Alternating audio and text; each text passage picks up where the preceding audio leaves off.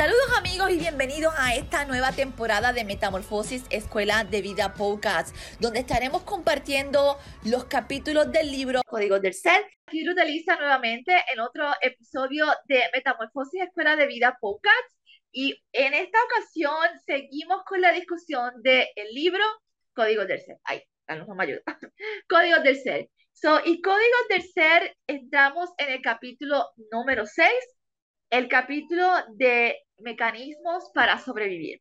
Y hoy me acompaña una colega y colega y aparte de colega también una de mis estudiantes y participantes de Metamorfosis Escuela, así que me encanta porque doblemente colega y participante, así que uh, estoy más que contenta de tener invitada aquí a una de mis estudiantes, Zuleika, así que gracias Zuleika por estar compartiendo con nosotros hoy. Gracias a ti por darme la oportunidad. Eh, como bien dijiste, pues soy, estoy terminando mi maestría en trabajo social clínico. Eh, soy estudiante de metamorfosis de vida. Y pues, ¿qué puedo decir? Excelente curso, eh, excelente moderadora, excelente coach. ¿Qué más podemos añadirle? bueno, ah, vamos a añadirle hoy cómo fue tu experiencia al, al, comenzar a leer el libro y especialmente este capítulo que vamos a trabajar o estar discutiendo en el día de hoy?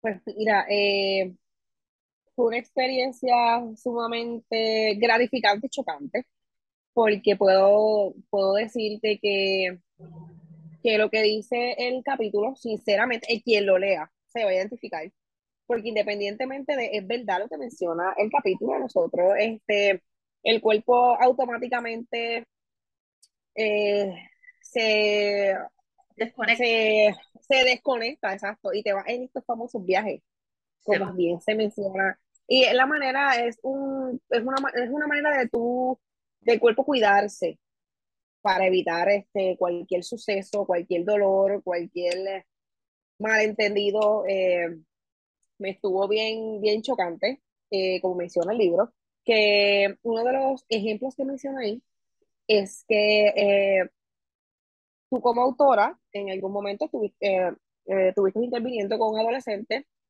y que estos se cortaban porque eso los hacía sentir vivos.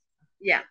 Y tú misma mencionas que si hubieses tenido el conocimiento que tienes ahora en ese momento, los hubieses ayudado un poco más. Y definitivamente yo en, en, este momento yo estoy terminando mi maestría y yo estoy haciendo práctica en X lugar y este preciso, ese dato que menciona el, el capítulo me choca porque prácticamente yo estoy haciendo práctica, estoy interviniendo con, con damas que prácticamente lo han hecho.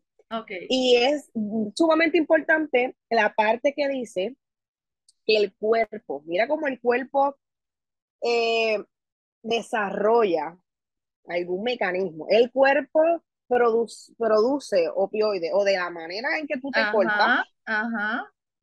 O sea, y son básicamente parecidos a la anestesia. O sea, que mientras más se cortan, ellos no están sintiendo nada. Al revés, se están sintiendo mejor. Exacto. Sí, eso para mucha gente es como que chocante, porque yo me acuerdo cuando yo trabajaba en el escenario escolar, era como que era como un boom. yo no sé ahora porque yo estoy, y me imagino que debe seguir porque es el mismo mecanismo que utiliza el cuerpo. Si cuando escuchamos esto en el capítulo 6, mecanismos para sobrevivir. Si cuando yo empecé a escuchar esto también, como lo leí igual que tú, yo como que, wow, cuán sabio es el sistema, cuán sabio es el cuerpo humano, nuestro ser, de generar mecanismos de autodefensión o de defensa en orden de que el sufrimiento sea menos. Y lo menos que uno va a pensar es que cortándome, yo como habla el libro, mecanismos de sobrevivir, o sea, cuando alguien, una trabajadora social ve a un, estudiante que se corta, yo caemos en pánico porque decimos, wow, pero ¿por qué, hacemos, ¿por qué hacen eso? No entendemos qué pasa. Y obviamente el psicólogo, el psiquiatra, llamamos a medio mundo. Cuando observamos o entendemos esto, está en dolor. Su alma está en dolor está tratando de sobrevivir, está tratando de minimizar el impacto del trauma, del dolor del alma en él. Si la forma en que el cortándome generó estas opioides, que si mal no recuerdo se llama esquefalina o esquefa, encefalina. Encefalina. Si estas encefalinas lo que hacen es que funcionan como un tipo de anestesia al dolor. son endorfinas unidas al receptor opioide corporal. Ajá.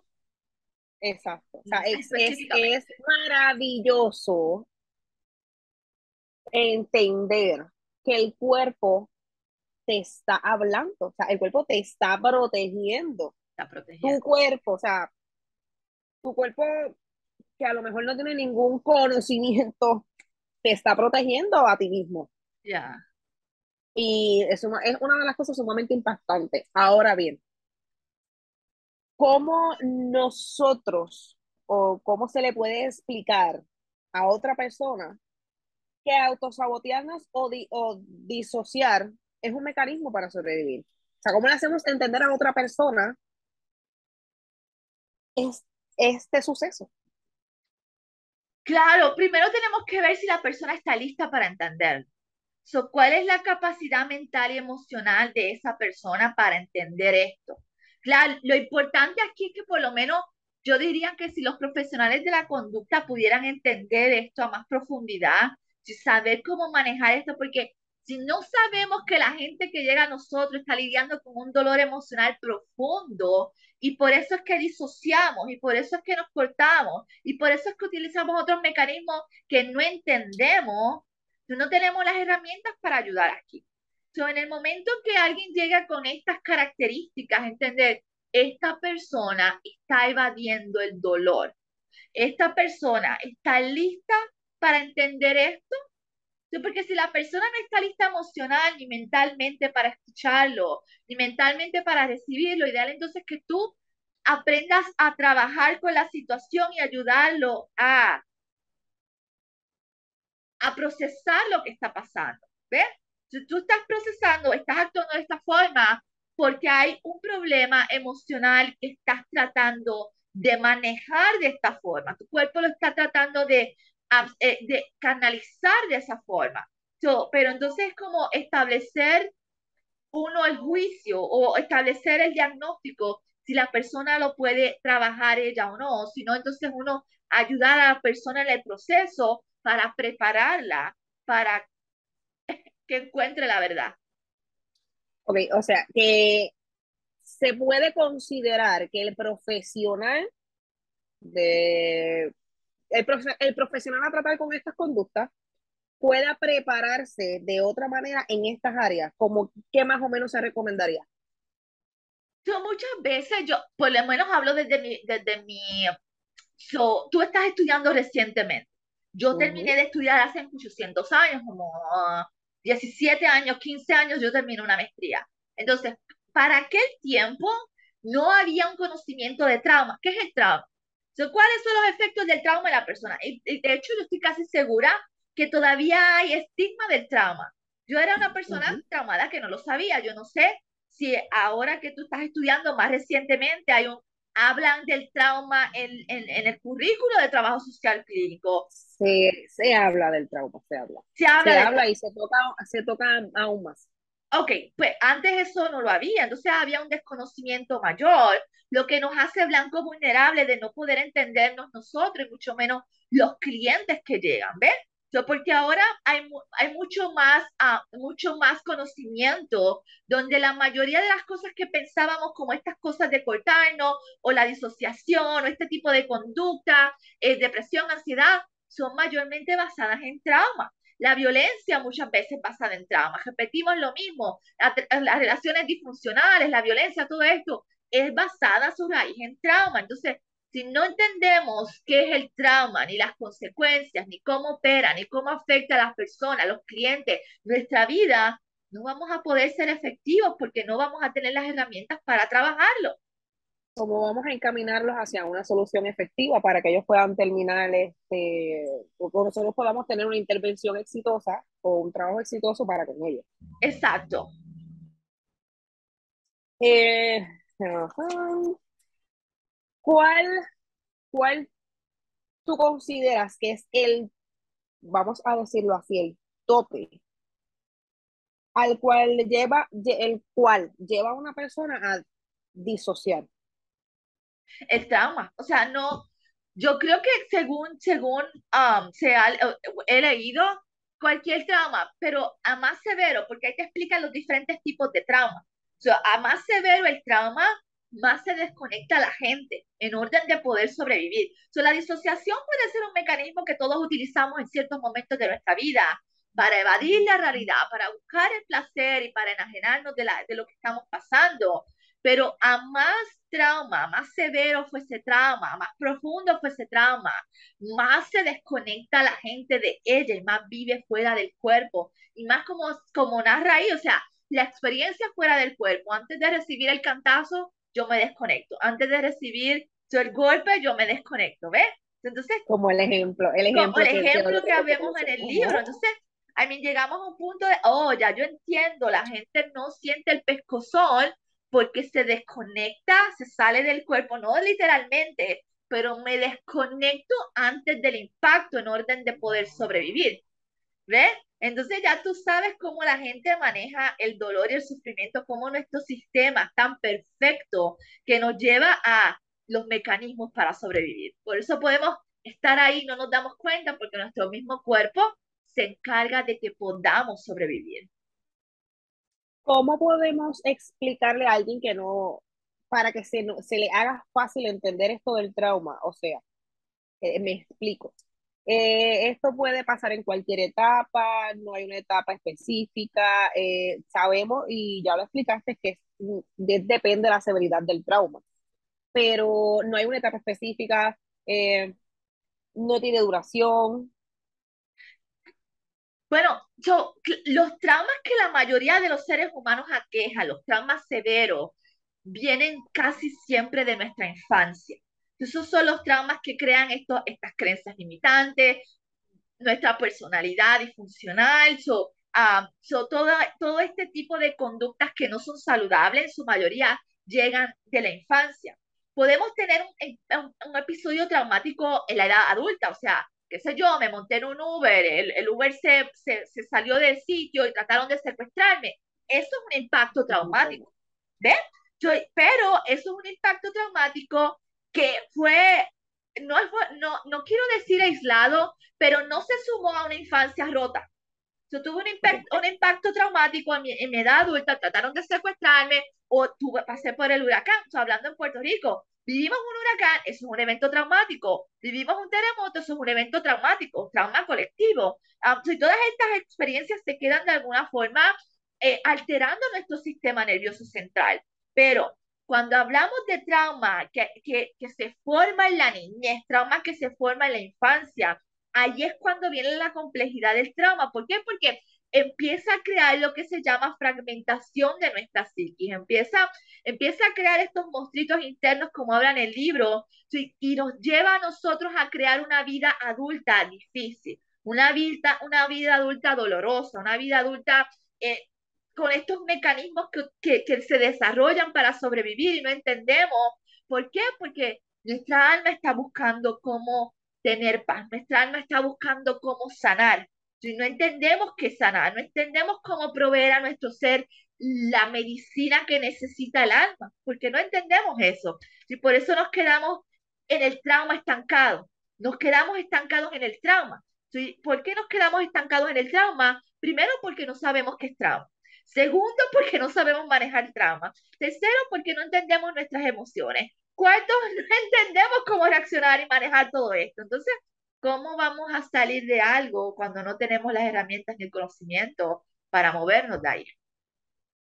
Ok, perfecto. O sea, podemos, podemos interpretar que entonces los más, lo, lo, que puede, lo que puede, lo que podemos catalogar como, como más severo serían los traumas de la infancia, porque obviamente no tenemos los mecanismos para resolverlos o para sobrellevarlos. Claro, todo, hay que, hay que, hay que ver cuál fue el trauma, porque si en ese, en ese Uber que se desapareció me violaron, eso es un trauma severo. Sí, definitivamente. ¿Ven? Yo, pero todos los, todas las historias hay que tomarlas con pinzas y crean efectos diferentes en la persona, en la psiquis, en nuestra. Eh, porque trauma es el, eh, el efecto psicológico que deja eso en mí, no es el evento en sí, es como yo reacciono a ese evento. Ese es el trauma. pero básicamente los traumas que causan más problemas y dolor en el ser humano vienen de la infancia. pero no podemos menospreciar incidentes como las violaciones, los secuestros y todo esto, o, o desastres que nos dejan en la calle, o sea, también tienen un impacto en nosotros. ¿Cómo, qué podemos o cómo podemos o qué se le aconsejaría? Ah, ya, ya hablamos de los profesionales que deben educarse más o, o, auscultar más en, en, cuestión del trauma para poder, eh, poder tener mecanismos, o sea, poder tener mecanismos para, para solucionar o bregar con esto.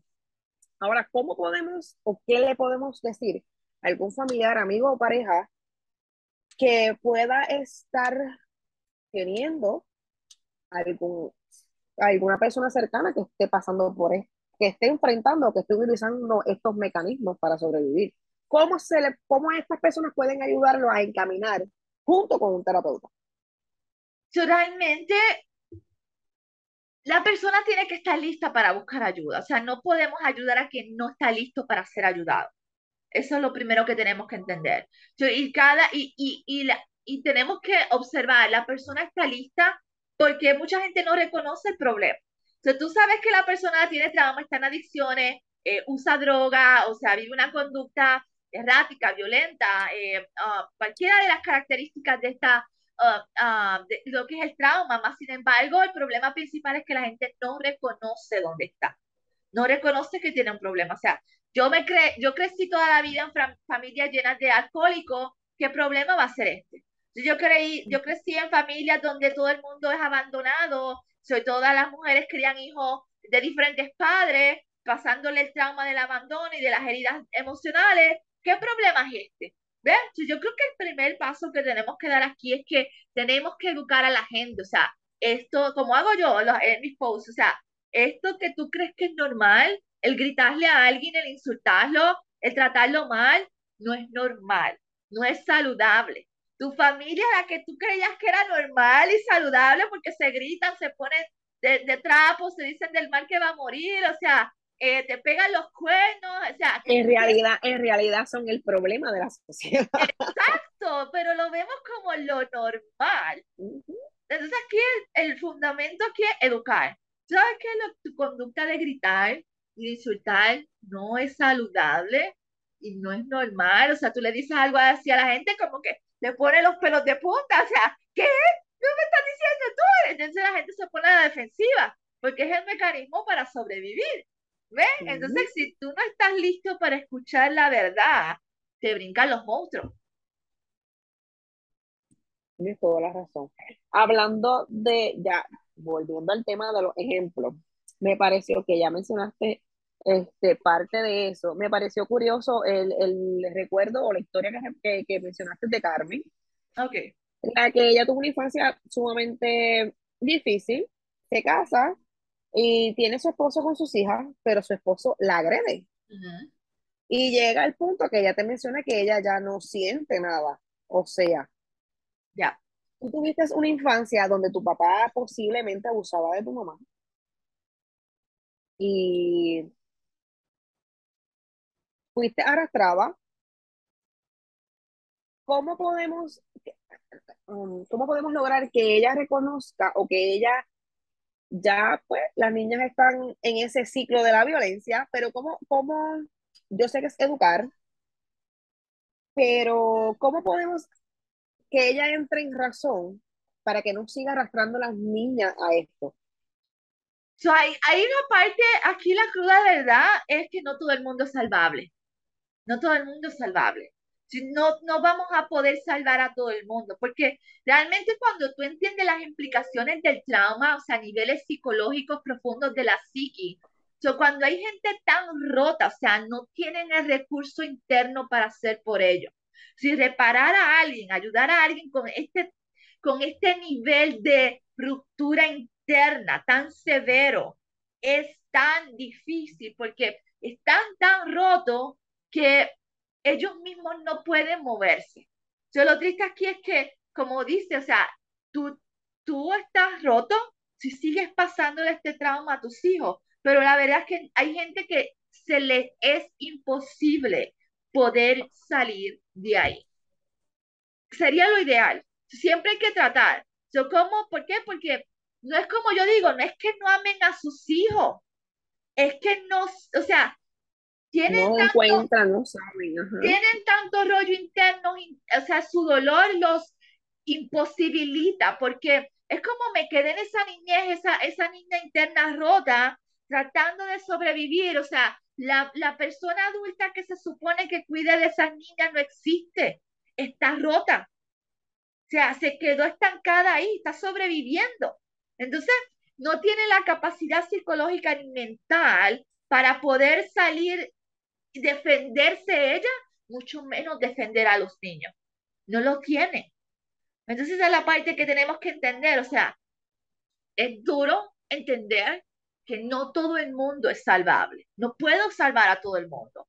Y esa es la parte triste. O sea, ¿cómo entonces yo hablo con esas niñas para tratar entonces poder moverlas un poco a que no repitan el trauma que su mamá está haciendo? Porque realmente las niñas pueden ser un poco más salvables cuando las empezamos a educar y a sacarlas de ahí.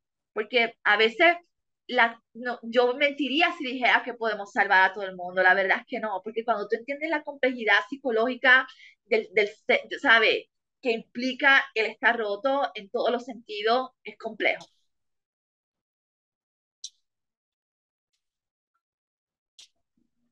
Muy bien. Ok, No, ajá. Ajá, al- algo más porque quería preguntarte, tú como profesional de la conducta, ¿qué puedes, qué, qué, qué obtuviste o qué, qué te llevas de este, de este capítulo? Pues te puedo mencionar que, como dije al principio, eh, te puede, puede servir para las intervenciones. Eh, te abre un poquito más a, a que te atrevas a buscar, a educarte, a, a sensibilizarte como persona, eh, a tener empatía. Y como bien mencionaste eh, en, este, en el último comentario, eh, no todo el mundo es salvable, o sea, no, tienes que reconocerlo, tienes que, te- que quererlo, que sentirlo y que reconocer que, que, que estás mal, que necesitas ayuda. Y como profesional, es importante eso mismo que mencionaste, o sea, no todo el mundo es salvable, si no lo reconoces, tú, tú puedes tener la mejor intención del mundo, pero No y podemos en otro momento, pues puede ser un poco chocante y un poco frustrante porque uno quiere salvar a todo el mundo. ya, Pero, o sea, y vuelvo y te digo, las menos, o sea, cuando se, va, se basa en menores, cuando esta conducta repetitiva, que ya viene de menor, como el ejemplo, ella era menor, pasó esto con su papá y su mamá, ella ahora es adulta, tiene sus hijas y está repitiendo. O sea, uno, de alguna manera, uno como profesional, trata de evitar que estas menores también repitan el mismo patrón. Pero como volviste a mencionar, no todo el mundo es salvable y pues es lo que ella reconoce como algo normal. es lo que Eh, es sumamente interesante, es interesante, vuelvo y te repito. El ser humano es un, es un ser cambiante y aunque nadie lo crea, estas historias son mucho más comunes de lo que uno cree. Y uno tiene que armarse de empatía y aparte de la empatía, de fuerza, porque cuando una persona no lo reconoce, tú, tú, lo, tú ese es tu deseo, pero si no es no, y uno tiene que respetar. Uno lo ayuda hasta donde uno, hasta cierto punto y hasta donde uno puede. Pero eh, eh, yo entiendo que, que sirve, nos sirve, nos sirve para educarnos, nos sirve para sensibilizarnos como profesionales, porque entiendo que en Puerto Rico necesitamos más sensibilidad como profesional, porque los seres humanos, la salud mental aquí en Puerto Rico está demasiado saturada y va a seguir saturándose. Los casos van a seguir aumentando y nosotros como profesionales no estamos exentos a pasar por ciertas situaciones que nuestra salud mental se pueda ver afectada. Más sin embargo, debemos seguir sirviendo al público, debemos seguir tratando de que mejore. Y sin duda alguna el libro, le, el libro completo, o sea, no es el capítulo, el libro completo. Exacto. Eh, gracias por, por, traerlo, porque definitivamente, como yo, um, yo mencioné en el capítulo, si yo hubiera tenido este conocimiento cuando trabajaba en el escenario escolar o cuando trabajaba um, como tú estás trabajando ahora, o hace años, dos años varios años atrás que trabajaba aquí con niños y adolescentes también en, terapia, yo hubiera sido mucho más efectiva porque, oh, ya entiendo, el dolor del, del alma, el dolor emocional, esta persona está sufriendo profundamente un dolor. no es como poca vergüenza, no es como uno lo ve, pero es que no lo entiende rápido. A lo, mejor, a lo mejor no hubiésemos ayudado del todo, pero hubiésemos llegado un poquito más lejos de lo que a lo mejor se llegó en algún momento. Exacto, exacto. Buen punto, definitivamente. So, uh, bueno, gracias Zuleika por acompañarme aquí en este capítulo. Tenemos que ti, gracias a ti, no entiendo que no, gracias a ti por permitirme este espacio y ventilar. Eh, te felicito por el libro, eres excelente coach. Gracias, gracias, gracias, gracias. Así que bueno, ya saben amigos, códigos del ser, hablamos hoy del capítulo número 6, gracias Zuleika por estar compartiendo con nosotros. Nos vemos en el próximo capítulo, bye bye.